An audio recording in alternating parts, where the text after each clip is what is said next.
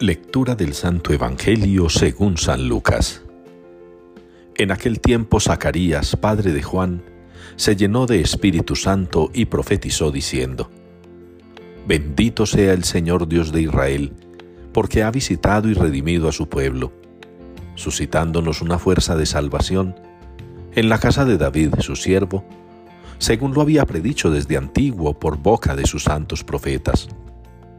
Él es la salvación que nos libra de nuestros enemigos y de la mano de todos los que nos odian, realizando la misericordia que tuvo con nuestros padres, recordando su santa alianza y el juramento que juró a nuestro padre Abraham, para concedernos que libres de temor, arrancados de la mano de los enemigos, le sirvamos con santidad y justicia en su presencia todos nuestros días.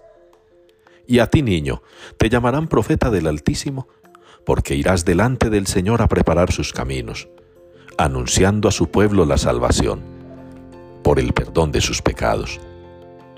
Por la entrañable misericordia de nuestro Dios, nos visitará el sol que nace de lo alto, para iluminar a los que viven en tiniebla y en sombra de muerte, para guiar nuestros pasos por el camino de la paz.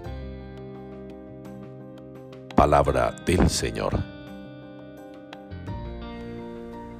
Cantaré eternamente tus misericordias, Señor. Es la respuesta que nos une hoy en la palabra de Dios al Salmo 88 de nuestra liturgia.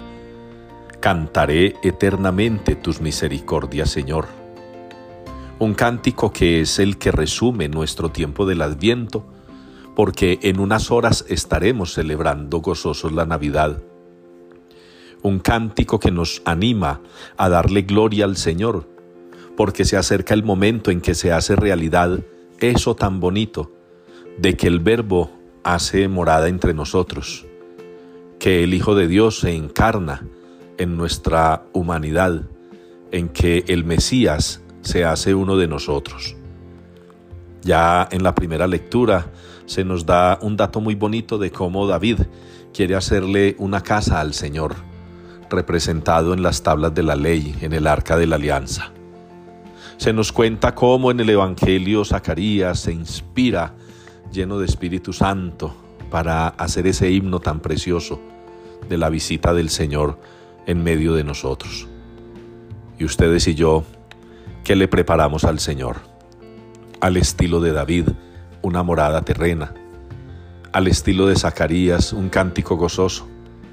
Pues tenemos este día para prepararnos dignamente y para ofrecerle al Señor un cántico de alabanza, un cántico de agradecimiento, un cántico de glorificación, porque ciertamente se acerca esa noche maravillosa en la que la misericordia del Padre toma rostro en Jesús.